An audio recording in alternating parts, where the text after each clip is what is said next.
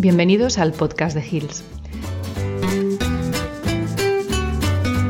En este episodio, Víctor Algra, que trabaja en el Centro Veterinario Pacífico y además realiza divulgación sobre distintos aspectos de la veterinaria en YouTube, Twitter e Instagram, entre otros, a través de su marca Un Veterinario, nos habla sobre las claves para llevar a cabo una comunicación eficaz en redes sociales. ¿Tiene sentido a día de hoy en veterinaria tener una presencia digital ya sea en nuestros perfiles personales o profesionales? ¿Qué funciona en redes sociales? ¿Cómo podemos conectar con nuestro público? ¿Merece la pena divulgar veterinaria? A lo largo de este artículo trato algunas de las claves que considero importantes para explicar la relevancia de nuestra presencia online y ver cómo podemos empezar a generar contenido en redes sociales para explorar y aprovechar el potencial comunicativo que nos brinda Internet en la actualidad. Claves para comunicar eficazmente en redes sociales. Vivimos en un mundo de fogonazos, donde una discusión con unas compañeras de piso en una conversación de WhatsApp puede convertir a una joven como Elena Cañizares en trending topic y desencadenar un debate social que alcanza a toda la prensa. Una sociedad en la que un vídeo de una niña que juega con un pollito en su casa puede, con su viralidad, dejar huella duradera en el habla sin que necesariamente se conozca ni siquiera el origen de la frase o se haya visto la secuencia la que has liado, pollito. ¿No es cierto? ¿No os suena? Un mundo en el que la gente decide dónde va a cenar dando un paseo con su móvil por los restaurantes de la zona. Las reglas han cambiado y es importante ser conscientes de esta realidad para hacer buen uso de las posibilidades que nos brindan las redes sociales. Para la Real Academia Española de la Lengua, estas redes son plataformas digitales de comunicación que ponen en contacto a un gran número de usuarios. ¿Quieres encontrar trabajo, pareja, conectar con tus amigos o comprar una casa? Tienes una red social para todo esto. ¿Eres veterinario y quieres comunicar sobre tu campo? Vamos a ver algunas claves sobre cómo empezar a hacerlo. Las redes sociales existentes se basan en un medio principal para transmitir su mensaje, como por ejemplo el vídeo o la fotografía o un texto corto. Pueden posibilitar mensajes permanentes y otros efímeros, y de la conjunción y la suma de todos estos factores se determina el público al que van a llegar y la forma en que van a consumir la información. Si bien no es este el motivo de, este podcast, conviene tenerlo en cuenta y estar familiarizado con las virtudes y los inconvenientes, los pros y los contras de unas y otras a la hora de planificar nuestra estrategia de comunicación.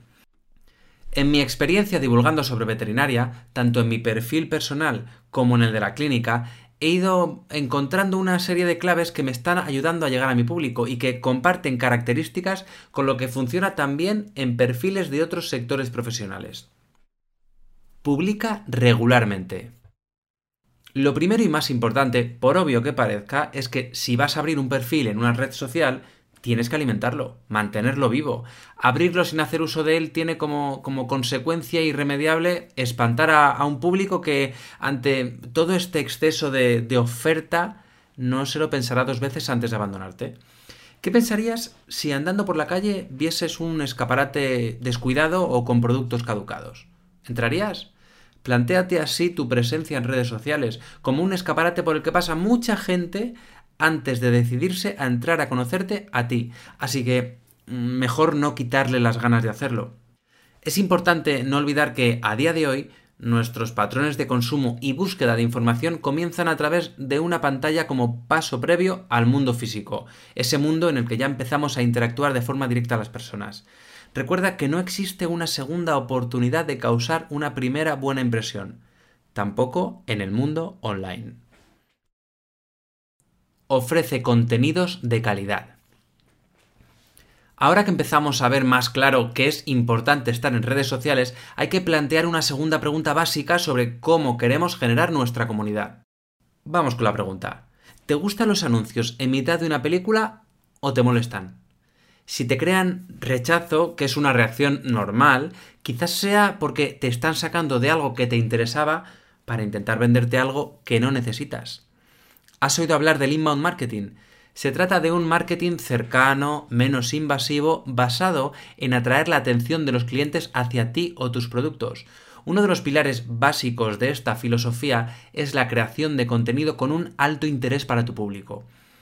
No seas ese anuncio en un momento de suspense en la trama, no caigas tan solo en ofrecer algo que hará saltar las alarmas de que el afán que se esconde en lo que haces es meramente comercial es más interesante encontrar esa, esa nebulosa de cuestiones que son de interés para ti y que interesarán también a quienes te escuchan.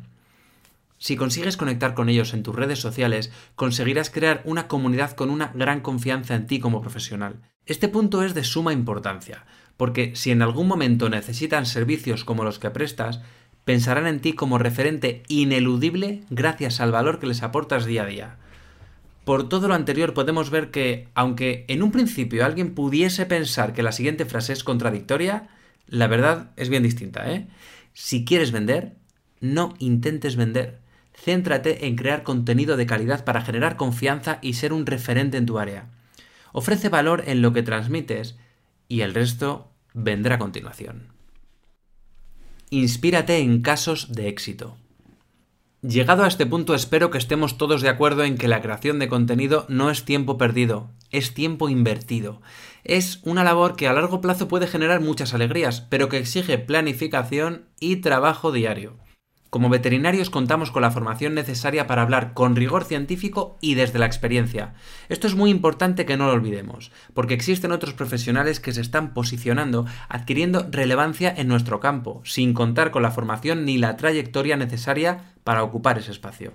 A mí siempre me ha ayudado tener referentes, fijarme en cómo lo hacen otros perfiles que conectan con su público. En mi opinión, esa es una buena forma de empezar a trabajar en cuál puede ser nuestra marca personal o de empresa.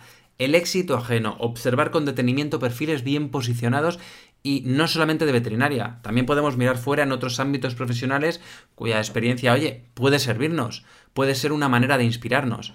Mira, por ponerte un ejemplo, yo el día que abrí mi canal de divulgación veterinaria pensé muchos nombres. Algunos graciosos, otros más técnicos, otros rebuscados, juegos de palabras, bueno, muchísimos. Pero al final realicé una búsqueda y me percaté de algo. ¿Adivináis cómo se llamaba el más seguido sobre odontología? Un dentista en YouTube. Sencillo y fácil de encontrar. A partir de ese instante yo también lo tuve claro. Yo igual.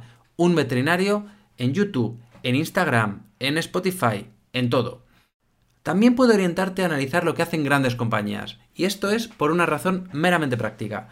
Ellas tienen un presupuesto millonario para invertir en las campañas creativas y pueden pagar equipos potentes de profesionales altamente cualificados que aportan muchas pistas. ¿Qué hacen? ¿Por qué les funciona? Coca-Cola no nos vende una bebida carbonatada, no, Coca-Cola destapa la felicidad. ¿Y Apple? ¿Nos vende un producto o nos vende gente que ha cumplido sus sueños gracias a esos productos. Y ya de la lotería de Navidad ni hablamos. El mejor premio es compartirlo. Esto es maravilloso, se mire por donde se mire, porque aunque pierdas, es que ya has ganado.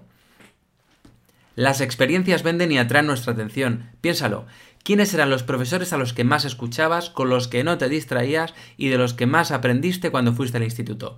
¿Recuerdas la teoría que te dieron o cómo te hacían sentir?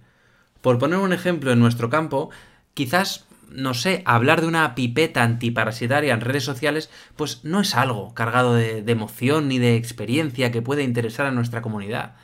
Pero, si le damos una vuelta, por ejemplo, no sé, tenemos una excursión en primavera a la montaña en familia, con el perro y de forma segura.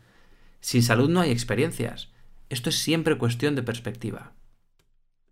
Adáptate a tu público objetivo. Eso sí, por favor, piensa en tu público y adapta tu lenguaje. El fin de la comunicación es que el mensaje llegue al receptor, no que el receptor vea todo lo que sabemos sin entender absolutamente nada de lo que le estamos contando. Internet abre un mundo de posibilidades para experimentar, probar, buscar un estilo personal de comunicación y errar, errar mucho, hasta encontrar lo que nos funciona a cada uno y lo que conecta con nuestra comunidad. Es importante estar en redes sociales, sí, pero con conciencia de la responsabilidad que acarrea el estar, como los profesionales de referencia que somos. Si los veterinarios no llenamos estos espacios, los llenará gente menos apta y preparada que nosotros. Somos unos grandes desconocidos y en numerosas ocasiones no sentimos que la sociedad valore la importancia de nuestro trabajo como se merece. Pero, ¿qué hacemos nosotros para remediarlo?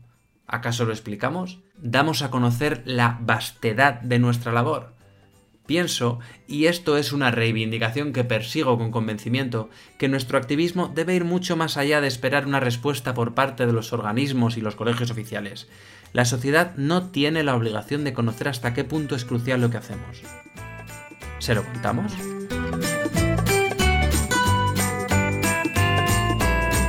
Y hasta aquí este episodio sobre comunicación eficaz en redes sociales.